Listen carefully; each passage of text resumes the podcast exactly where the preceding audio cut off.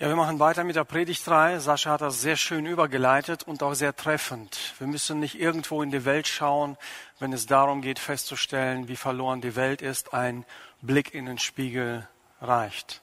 Und so setzt sich dieser Text heute fort, über den Willi Risto am letzten Sonntag gepredigt hat und angefangen hat, dieses schwarze Bild zu malen, das wir so auch im Römerbrief in den ersten Kapiteln finden und dann auch in den weiteren entwickelt wird. Und deshalb habe ich aufgrund des Bibeltextes heute Kapitel 2 aus dem Römerbrief, Vers 1 bis Vers 16, den Titel gewählt, Gott hat keine Lieblinge. Unglaublich beschreibt dieses Thema sehr gut. Und wir merken allein an den Bibeltexten, wie schwierig dieses Thema ist. Wenn wir nun bei Lieblingen sind, jeder von uns möchte Liebling sein, jeder von uns möchte dazugehören oder jeder möchte ein Lieblingsmensch sein, einen Lieblingsmensch haben. Das Problem dabei ist, dass es exklusiv ist. Wenn ich Lieblinge habe, heißt es, ich schließe Menschen aus. Lieblinge sind exklusiv. Sollte Gott Lieblinge haben, heißt es, er schließt Menschen aus. Und im heutigen Bibeltext geht es genau darum, und genau das greift dieses Thema auf. Wenn es die Kategorie Liebling gibt, dann spielt Zugehörigkeit eine größere Rolle als ein Gott entsprechendes Leben.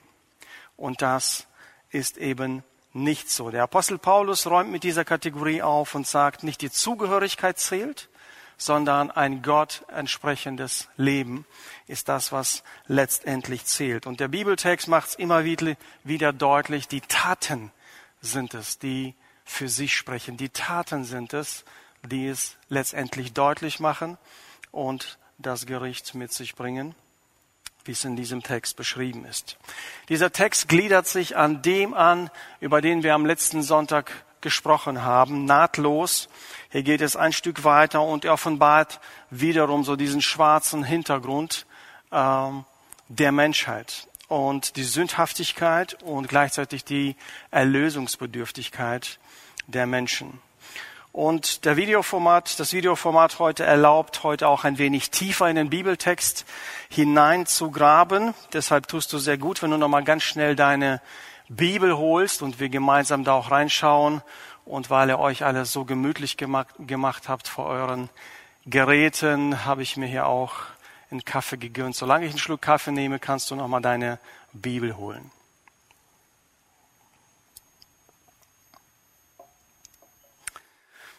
Okay, los geht's. Ein paar Informationen zum Gesamtbrief. Das hilft uns immer wieder, die Einzeltexte besser zu verstehen, wenn wir verstehen, was spielt sich im, im großen Ganzen äh, ab. Und im Briefrahmen sehen wir folgende Dinge. Ähm, auf der ersten Folie beschreibt es, was der Apostel Paulus für eine Absicht hat im Römerbrief. Es heißt hier, er bereitet seinen Reise nach Spanien vor und stellt sich der Gemeinde in Rom vor. Auf seiner Durchreise nach Spanien will er sie kennenlernen. Und er beschreibt es mit folgenden Worten. Jedes Mal, wenn ich bete, bete ich darum, zu euch kommen zu können. Ich sehne mich danach, euch persönlich kennenzulernen und das Evangelium von Jesus Christus zu verkündigen. Weil es keine Gemeinde war, die er gegründet hat, muss er sich vorstellen. Und deshalb dient der Römerbrief auch quasi als Empfehlungsschreiben für seine Reise. Am Schluss des Briefes wiederum, wie so ein Rahmen, schließt er das Ganze ab und sagt, sein Ziel war es immer dorthin zu gehen, wo Menschen Jesus Christus noch nicht kannten. Dort hat er seinen Dienst gemacht. Und diese Aufgabe geht nun zu Ende. Und deshalb wirbt er bei der Gemeinde in Rom um ihre Unterstützung auch für seine Mission, die jetzt vom mittleren Osten nach Europa geht und stellt sich so auch durch diesen Brief vor. Wir haben es in, den, in der vorletzten Predigt gehört. Viktor Fröse hat das, äh, den ganzen Brief eingeleitet mit diesen zwei Versen, die auch die These des Briefes sind und eigentlich die Bühne für alles, was im Römerbrief behandelt wird, darstellen. Und die wiederhole ich einfach deshalb nochmal, damit wir im äh, Zusammenhang des Briefes bleiben. Der Apostel fasst es so zusammen im Römerbrief Kapitel 1, Verse 16 und 17. Zu dieser Botschaft bekenne ich mich offen und ohne mich zu schämen. Denn das Evangelium ist die Kraft Gottes, die jedem, der glaubt, Rettung bringt. Das gilt zunächst für die Juden, es gilt aber auch für jeden anderen Menschen. Denn im Evangelium zeigt uns Gott seine Gerechtigkeit, eine Gerechtigkeit, zu der man durch den Glauben Zugang hat.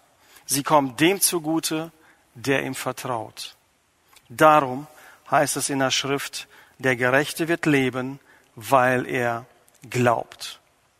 Und so entfaltet der Apostel in diesem Brief drei Hauptargumente, die etwas länger sind. Und wenn du dir den Römerbrief mal wie so einen Film vorstellst, dann sind das so drei Teile in diesem Film. Zum einen beschreibt er das die Offenbarung von Gottes Zorn gegen die Ungerechtigkeit. Und damit haben wir am letzten Sonntag begonnen und setzen heute äh, fort. Bis zum Kapitel 3, Vers 20. Alles vorbereitend auf den zweiten Teil, wo es nämlich heißt, die Offenbarung von Gottes Gerechtigkeit für alle Menschen. Und das ist, wie ihr seht, der größte Teil des Briefes, um dann am Schluss zum praktischen Leben zu kommen und zu sagen, die gerecht gemachten Menschen leben wie folgt. Und erklärt es in den Kapiteln 12 bis 15, wie das Leben eines gerecht gemachten Menschen ist. Das ist so der Gesamtüberblick und der hilft uns zu verstehen, wo wir uns befinden, worum es um diesen Brief geht. Und heute befinden wir uns immer noch in diesem Teil, wo es darum geht, dass Gott seinen Zorn gegen alle Ungerechtigkeit in dieser Welt offenbart. Ich möchte auch einen weiteren Punkt erwähnen, und das ist der Perspektivenwechsel. Viele Jahrhunderte in der Geschichte wurde der Römerbrief durch die Augen von Martin Luther viel mehr ausgelegt als durch die Augen von Apostel Paulus. Wenn der Martin Luther an, das, an den Römerbrief kam mit der Frage, wie kann ich vor Gott gerecht stehen, also die individuelle Erlösung im Blick habend, geht es dem Apostel darum, dass er das Bundesvolk Gottes im Blick hat. Er knüpft an den Bund Gottes mit Abraham ein und beantwortet eigentlich die Frage, wie erkenne ich Gottes Treue darin, dass nun Heiden und Juden in der Gemeinde das Bundesvolk Gottes darstellen? Wie ist Gottes Treue darin erkennbar? Es geht nicht nur um Schuld und Vergebung in diesem Brief, sondern es geht auch darum, dass wir feststellen, wie erfüllt Gott sein Versprechen gegenüber seinem Volk, und zwar dem gesamten Volk. Und dafür ist der heutige Text sehr entscheidend, sehr entscheidend. Wenn wir darüber reden, dass der Apostel Paulus sowie seine Zuhörer oder auch Leser in einer Schamkultur lebten, in einer Schamkultur definiert die Gruppe, wo du bist, wer du bist. Hast du eine Ehrenposition oder äh, nicht. Die Gruppe verleiht dir den Platz in der Gemeinschaftsstruktur. Und wenn Paulus sagt, ich schäme mich des Evangeliums nicht, dann geht es nicht darum, dass er sich schämt, das zu sagen oder nicht zu sagen, so in unserem westlichen Sinne, sondern es geht darum, dass dieses Evangelium die Barrieren abbrechen wird zwischen den Menschen, zwischen den sozialen Gruppen, zwischen den Geschlechtern. Und er sagt, dieses Evangeliums schäme ich mich nicht. Es wird nämlich diese Distanz zwischen den Menschen abbrechen, die Barrieren abbrechen. Und gerade im Römerbrief, wo es später dann darum geht, Schwache und Starke, und es gibt immer wieder so eine Auseinandersetzung zwischen denen, gerade dafür bereitet dieser Vers die Bühne vor. Wir lesen den Römerbrief also als einen Brief, in dem der Apostel Paulus erklärt, es gibt nur einen Gott, also kann es nur ein Volk geben. Und wenn es nur ein Volk gibt, dann gehören zu diesem Volk alle, alle, Juden, Heiden, alle Volksgruppen dieser Welt.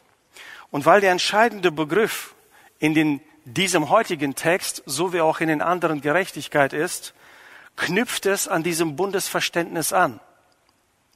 Und dann heißt Gerechtigkeit nicht mehr, es geht darum, ein Gesetz zu erfüllen und eine Checkliste abzuhaken, ob es eingehalten wird, sondern es geht darum, ob man entsprechend der definierten Beziehung von Gott definierten Bundesbeziehung gerecht wird oder nicht. Es ist zuallererst eine Beziehungssprache und hat ethische Konsequenzen.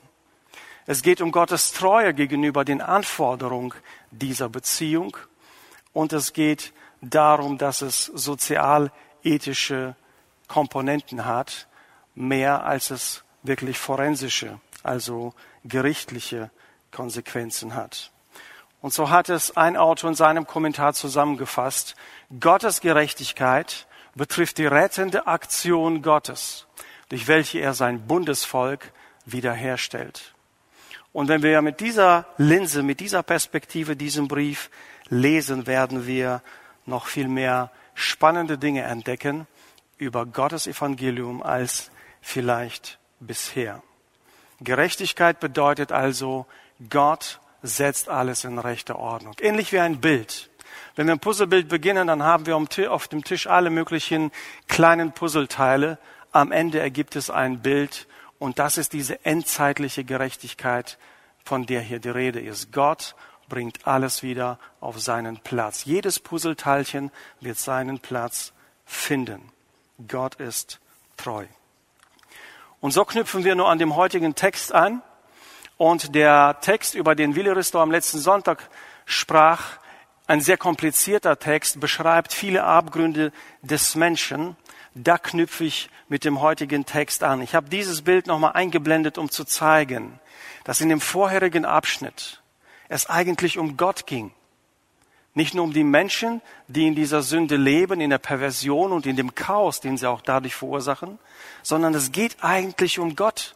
Es geht darum, dass Gott, trotzdem er sichtbar war, trotzdem, dass er sich bekannt gemacht hat, nicht geachtet wurde, nicht anerkannt wurde. Und am Ende das Fazit ist, wenn man sich von Gott entfernt, werden auch die Menschen eigentlich unmenschlicher. Sie entfernen sich von dem, wie Gott sie geschaffen hat, gemacht hat. Also im vorherigen Abschnitt zeigt der Apostel Paulus, Gott ist eigentlich das Zentrum, er steht im Fokus und von ihm abgeleitet, von ihm als Standard abgeleitet, sehen wir erst die ganze Dunkelheit der Menschheit, die ganze Dunkelheit der Welt. Wichtig ist auch in diesem Bibeltext zu sehen, die, der Zorn Gottes, ist nicht das Ergebnis der Sünde der Menschen, sondern sein Zorn ist eigentlich das, was sie, der Grund dafür. Die Sünde ist nicht der Grund für Gottes Zorn, sondern sie ist das Ergebnis von Gottes Zorn. Weil sie ihn nicht achten, gibt er sie hin, gab er sie hin. Und so knüpfen wir an dem heutigen Bibeltext ein und äh, starten den mit Römer 2, Vers 1. Sei noch etwas gesagt zum, zum Werkzeug, das der Apostel Paulus hier benutzt in diesem Text. Plötzlich schaltet der Text um und von der allgemeinen Beschreibung in den vorherigen Versen geht es darum, dass er eine Du-Sprache wählt. Es geht also um einen Dialog. Es geht, und das ist so ein Werkzeug, ein rhetorisches Werkzeug, das damals auch von den Philosophen genutzt wurde. Man stellt sich also eine fiktive Person im Raum vor. Man weiß, was ungefähr für Fragen auf meine Argumentation hinkommen werden. Und ich versuche diese potenziellen Fragen schon zu erraten und zu behandeln in meiner Rede. Und so einen fiktiven Dialog haben wir in diesen folgenden Versen. Der Paulus als Lehrer und der fiktive Schüler und er antizipiert die Fragen, die gestellt werden würden und behandelt sie auch da drin. Er beschreibt nicht näher, wer seine Audienz ist, aber eins wird unmissverständlich deutlich durch den gesamten Text. All inclusive. Alle Menschen sind damit eingeschlossen. Und immer wieder, wenn er bestimmte Volksgruppen behandelt, dann nur um aufzuzeigen, alle sind erlösungsbedürftig, alle sind sündig und alle brauchen Erlösung. Deswegen, Gott hat keine Lieblinge. Er zieht keinen bevor, nur weil er zu ihm gehört. Und sein Standard zählt auf einmal nicht mehr.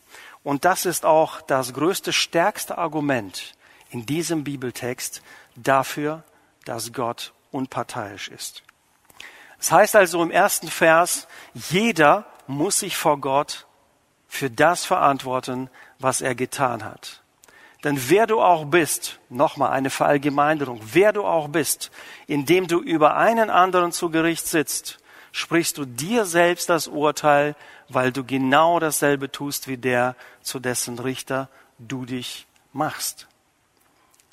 Die These gleich zuallererst, jeder Mensch, ausnahmslos, muss sich vor Gott verantworten. Er muss sich aber auch nur für das verantworten, was er getan hat. Das ist ganz wichtig hier zu unterscheiden. Nicht für irgendwelche Dinge, Theorien, sondern für das, was er getan hat. Und dann geht er auch gleich mit der ersten Annahme weiter. Wenn du glaubst, dich über jemanden zu erheben und damit deine eigene Schuld, dein eigenes Vergehen runterzuspielen, wird dir nicht helfen. Denn jeder muss sich vor Gott verantworten, wer du auch bist. Im zweiten Vers beginnt er mit Fakten. Und plötzlich heißt es, nun wissen wir aber, dass Gott die zurecht verurteilt, die jene Dinge tun. Wir wissen, dass sein Urteil der Wahrheit entspricht. Wir wissen zweimal deutet auf Fakten hin und beschreibt seine Gerechtigkeit.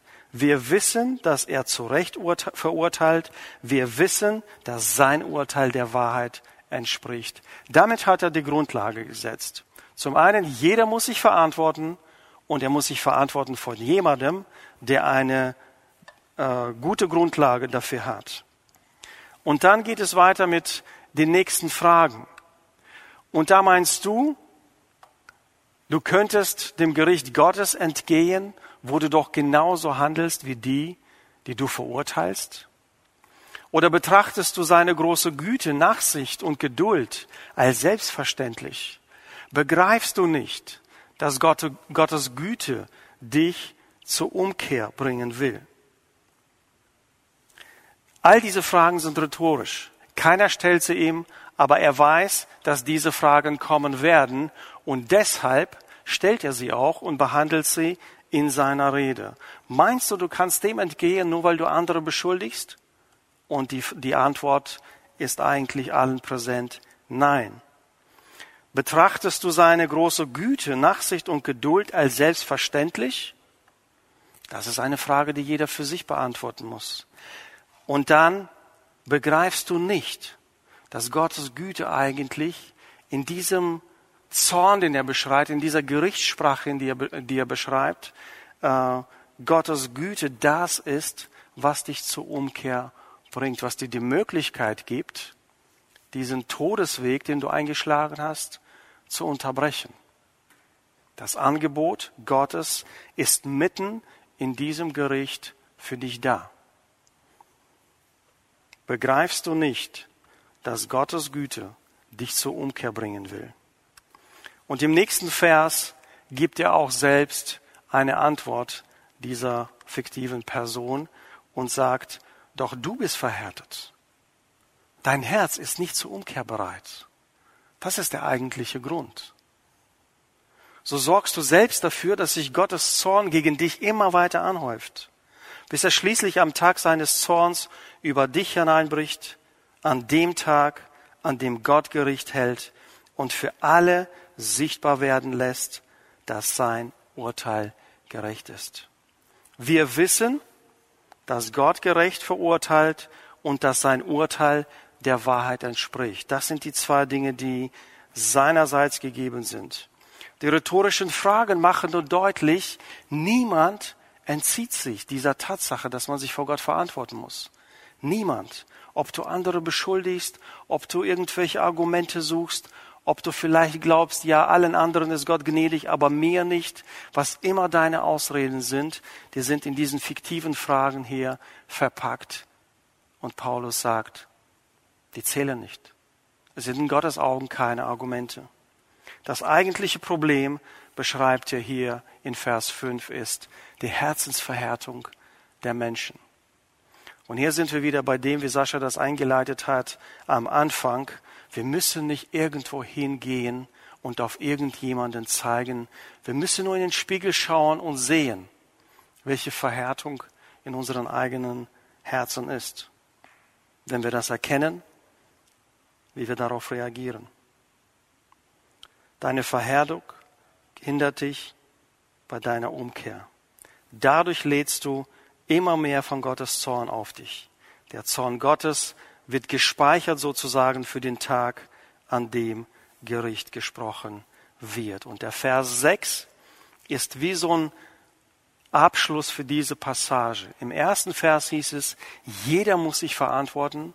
Und im sechsten greift er wieder das Thema auf und sagt, Gott wird jedem, weil jeder sich verantworten muss, für sein Tun verurteilen, so wie er das verdient hat. Auch hier merken wir, die Taten der Menschen zählen, nicht sonst irgendetwas. Diese Perspektive bleibt. Und dann kommt eine Passage ab Vers 7 und die geht bis Vers 10. Und da geht es abwechselnd darum zu beschreiben. Er gibt quasi eine Illustration und erklärt, okay, und das, was ich jetzt theoretisch erklärt habe, werde ich dir jetzt am Beispiel zeigen. Und das macht er in den Versen 7 bis Vers 10. Er beginnt damit, dass er sagt, diejenigen, die unbeehrbar tun, was gut ist, und alles daran setzen, an Gottes Herrlichkeit, Ehre und Unvergänglichkeit teilzuhaben, wird er das ewige Leben geben. Positiv. Leute, die unbeehrbar tun, was gut ist, denen wird er ewiges Leben geben. Und gleich dahinter die nächste Variante. Da ist kein Aber, aber eigentlich gehört ein Aber dazwischen. Aber diejenigen dagegen, die sich in selbstsüchtiger Gesinnung weigern, der Wahrheit zu gehorchen und sich stattdessen zu Gehorsam und Werkzeugen des Unrechts machen lassen, wird Gottes Zorn in seiner ganzen Härte treffen. Und im Vers 9 und 10 geht es wieder andersrum. Hier war es positiv, negativ und jetzt geht es negativ, positiv. Ja, betont er und greift wieder den Vers 8 auf. Not und qualvolle Angst wird das Los jedes Menschen sein, der tut, was böse ist. Punkt. Das gilt zunächst für die Juden, es gilt aber auch für jeden anderen Menschen. Das ist ein ganz wichtiger Satz, wiederum. All inclusive, alle werden mit hineingenommen. Niemand wird hier ausgelassen. Und dann wiederum positiver Abschluss anknüpfend an Vers 7. Ewige Herrlichkeit jedoch und Ehre und Frieden werden jedem gegeben, der tut, was gut ist. Auch das gilt zunächst für die Juden und gilt ebenso für alle anderen Menschen. Verse 7 bis 10 beschreiben nochmal eine, geben eine Illustration, beschreiben, wie das aussieht für Menschen, die sich nach Gottes Willen ausrichten und für Menschen, die sich gegen den Willen Gottes ausrichten. Beschreiben, was der furchtbarste Moment für die Menschen sein wird, die versuchen, Gott zu missachten, ihn zu umgehen. Und es wird gleichzeitig der Freudentag für die Menschen sein, die sich nach Gott und seinem Willen ausrichten und ihr Leben so gestalten. Und dann kommt der Abschluss dieser Passage im Vers 11.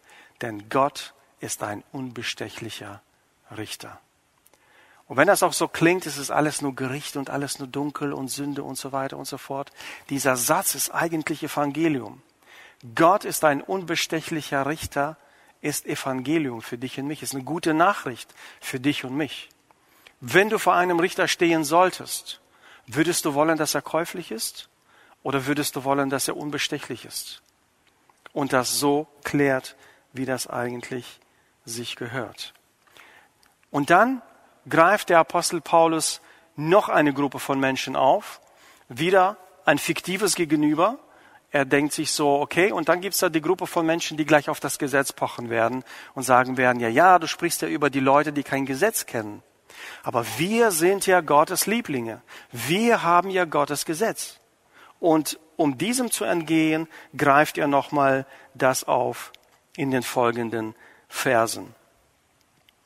Wenn die, Vers 12, wenn die, die das Gesetz Gottes nicht kennen, sündigen, werden sie wegen ihrer Sünde verloren gehen, ohne dass sie das Gesetz, ohne dass das Gesetz dabei eine Rolle spielt. Und wenn die Sündigen, die das Gesetz Gottes kennen, werden sie aufgrund dieses Gesetzes verurteilt werden. Was spielt also für eine Rolle? Vers 13, denn vor Gott sind nicht die Gerechte hören, was das Gesetz sagt. Für gerecht erklären wird Gott vielmehr die, die tun, was das Gesetz sagt.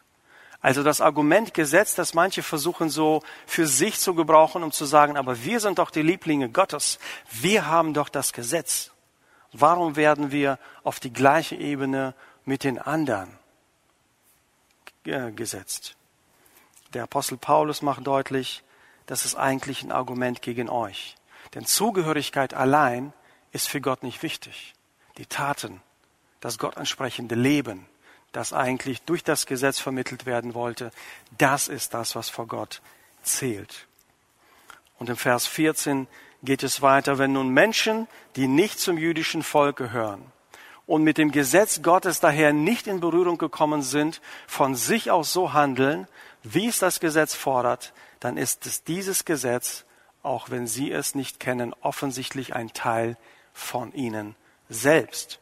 Also wenn die heidnischen Menschen auch das Gesetz nicht kennen und trotzdem so handeln, dann ist es ja doch ein Beweis dafür, dass dieses Gesetz auch ein Teil von ihnen ist. Ihr Verhalten beweist das, das, was das Gesetz fordert, ihnen ins Herz geschrieben ist. Das zeigt sich auch im Urteil ihres Gewissens und am Widerstreit von Anklagen und Rechtfertigungen in ihren Gedanken der Tag des Gerichts, und das ist der Abschluss unseres Bibeltextes heute, der Tag des Gerichts wird das alles bestätigen. Der Tag, an dem Gott durch Jesus Christus auch über die verborgensten Dinge im Leben der Menschen sein Urteil sprechen wird. So lehrt es das Evangelium das mir anvertraut ist. Und hier merkt ihr auch, so Evangelium, die gute Nachricht, ist nicht nur die Botschaft von der Erlösung, von der Gnade, von all dem Schönen, sondern Evangelium, ein Teil des Evangelium, äh, Evangeliums ist auch der Zorn Gottes und die Gerichtssprache. Denn wofür soll es eine Lösung, eine Erlösung geben, wenn es, wenn das Problem nicht bekannt ist oder das Problem nicht, Problem nicht so gravierend ist? So lehrt es das Evangelium, das mir anvertraut worden ist. Und wir fassen an dieser Stelle mal kurz zusammen, was wir so bisher gehört haben.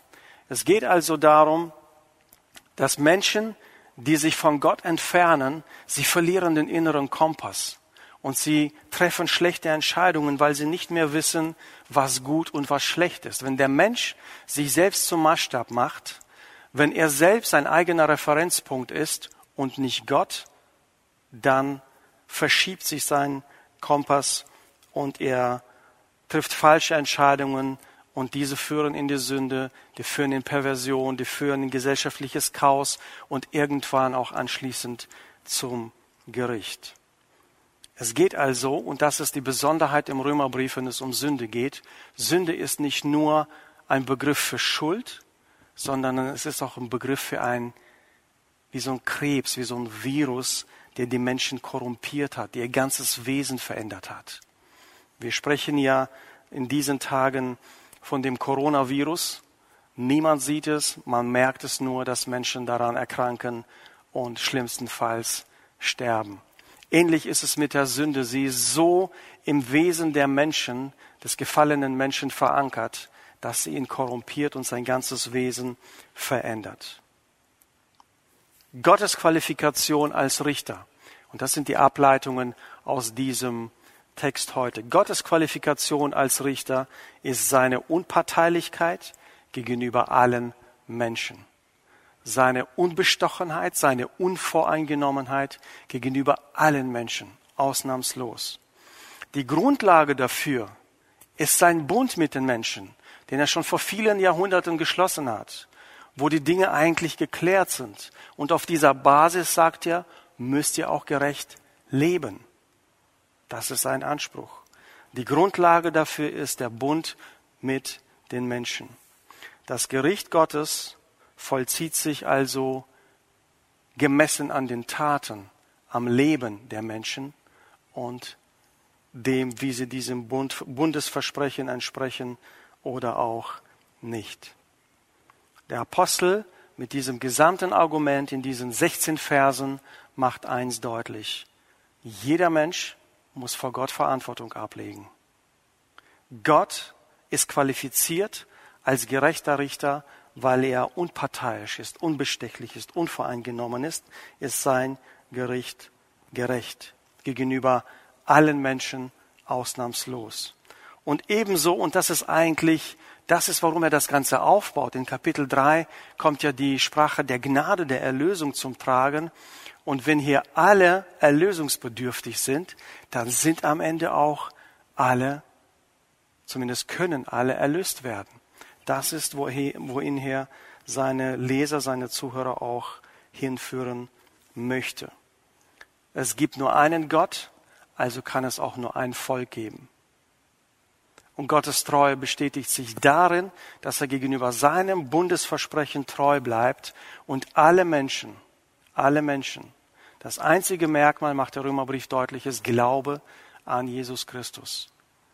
Äh, dadurch gerecht werden, durch ihren Glauben. Nun ist unsere Predigt heute ein Teil der Predigtreihe und wir kommen erst nochmal zu den schönen Sachen, wo auch definiert wird, was es bedeutet, erlöst zu sein, wie das zustande gekommen ist und was für ein großes Geschenk wir bekommen haben. Noch sind wir dabei, die Dinge zu auszumalen und aufzugreifen, die eigentlich das Problem, das katastrophale Problem für das es nie eine Kur geben wird, nie eine Lösung geben wird, nie ein Antivirus geben wird, außer dass man sich auf Jesus Christus verlässt. Und er hat an diesem Bibeltext, habt ihr gemerkt, wie eigentlich aussichtslos und hoffnungslos die Situation ist. Wenn der Virus um sich greift und es aber keine Lösung, keine Erlösung dafür gibt. Umso krasser wird es sein, wenn wir anfangen darüber zu reden in dieser Predigtreihe, was Erlösung bedeutet. Etwas müssen wir aus diesem Bibeltext alle mitnehmen. Es wird ein Gerichtstag geben. Das sagt die Bibel unmissverständlich. Das ist auch das Argument von vorhin. Es wird ein Gerichtstag geben. Das ist die schlechte Nachricht für manche. Die gute Nachricht ist, dieses Gericht wird von jemandem vollzogen, der unbestechlich ist, der unvoreingenommen ist. Und vielleicht ist es dir auch mehrmals so ergangen, immer wenn das Gericht Gottes zur Sprache kommt, da versuchen Leute es entweder ins Lächerliche zu ziehen, ich und der Boss da oben, wir sind so, oder, naja, ich bin lieber da, wo es warm ist, so bezogen auf die Hölle, so, ich mag Sauna und ich bin sowieso lieber da, wo die Party ist. Oder man versucht sich zu rechtfertigen und sagt, aber ich lebe eigentlich ein moralisch gutes Leben. Aber ich tue doch gutes Dinge. Warum sollte das sich auf mich beziehen? Diese zwei Wege und vielleicht ein paar andere ergreifen Leute, wenn es dazu kommt, hey, es wird einen Tag geben, bei dem du Rechenschaft ablegen musst vor deinem Schöpfer für dein Leben. Für manche eine schlechte Nachricht und mitten in dieser schlechten, in Anführungsstrichen, Nachricht, die gute Nachricht, Gott ist gerecht. Gott ist unbestechlich. Gott ist unvoreingenommen. Gott hat kein Ansehen der Person. Und er wird dich nur nach deinen Taten, nur nach deinen Taten und nichts anderem beurteilen. Das alles sage ich, weil wir noch nicht darüber reden, was später ab Kapitel 3, Vers 20 in diesem Brief vorkommt. Und dieses Urteil, das er fällen wird, wird für alle Zeiten gelten. Manche reden über Fegefeuer und über andere äh, Möglichkeiten, die es dann noch geben wird, die sogenannten zweiten Chance und anderes. Nachdem Gottes Urteil gefällt ist, gibt es keine Korrektur mehr. Man kann kein Schulamt oder Prüfungsamt anrufen und darum bitten, dass die Note verändert wird. Das ist endgültig. Gott, der dein Richter ist, ist aber auch dein Schöpfer. Und er ist auch der gute Hirte, der gesagt hat, ich möchte deinen Alltag mit dir teilen. Ich möchte mit dir durch dein Leben gehen. Und deshalb ist Hoffnung da. Und deshalb ist auch die Einladung heute. Es ist ähnlich wie mit einem Prüfungstag. Wenn du weißt, dass ein Prüfungstag auf dich wartet, dann ist es weise, dich darauf vorzubereiten. Wenn du weißt, dass du eines Tages für das Gelernte, was du gelernt hast, Rechenschaft ablegen musst, eine Note bekommst, dann ist es doch weise zu lernen. Da wirst du doch nicht warten, bis der Tag kommt, einfach in die Prüfung marschieren und dann gucken, was passiert. Du wirst dich vorbereiten, du wirst darauf achten, dass du alles weißt und alles gelernt hast, was du kannst. Das ist übrigens deine Situation heute. Heute hast du gehört, was auf dich zukommt, was dich erwartet, was mich erwartet, was uns alle erwartet. Und es ist die Zeit, sich auf diese Prüfung vorzubereiten. Es ist die Zeit, sich bestmöglich vorzubereiten. Und die Grundlage dafür, die Bibel, haben wir. Wir können uns auf diese Prüfung, auf diese Begegnung mit dem Schöpfer bestens vorbereiten. Die Einladung ist, warte nicht tatenlos bis zur Prüfung. Mache dich bereit. Suche dir, um das Bild fortzusetzen, Menschen, die dir helfen bei dieser Prüfungsvorbereitung, die dir sagen, worauf es ankommt und auch die den Weg zeigen von dieser dunklen Seite, dieser hoffnungslosen, aussichtslosen Seite in die helle, in die Hoffnung, dahin, wo Gott eigentlich mit ausgestreckten Armen auf dich wartet, um dir zu begegnen. Nicht um dich zu verurteilen, sondern um dich in seine Familie mit aufzunehmen, um dich zu begrüßen in seinem Volk. Darum geht es eigentlich in diesem Bibeltext. Ich möchte kurz dafür beten. Ich möchte dafür beten, dass du dieser Einladung folgst und dass wir vielleicht diejenigen, die Jesus schon lange folgen, die schon sehr lange nach Gottes Prinzipien leben, doch nochmal einen Blick in das Innere wagen, nochmal in ihr Herz gucken, in ihre Gedanken und schauen, bin ich auf diese, auf diese Prüfung vorbereitet? Bin ich auf diese Begegnung mit dem Schöpfer, mit dem Richter, mit dem guten Hirten dieser Welt vorbereitet? In diesem Sinne wünsche ich Gottes Segen. Es werden immer wieder unsere Nummern einge eingeblendet. Du kannst eine davon wählen oder jemand, den du kennst und ins Gespräch kommen darüber, was das für dich persönlich bedeutet.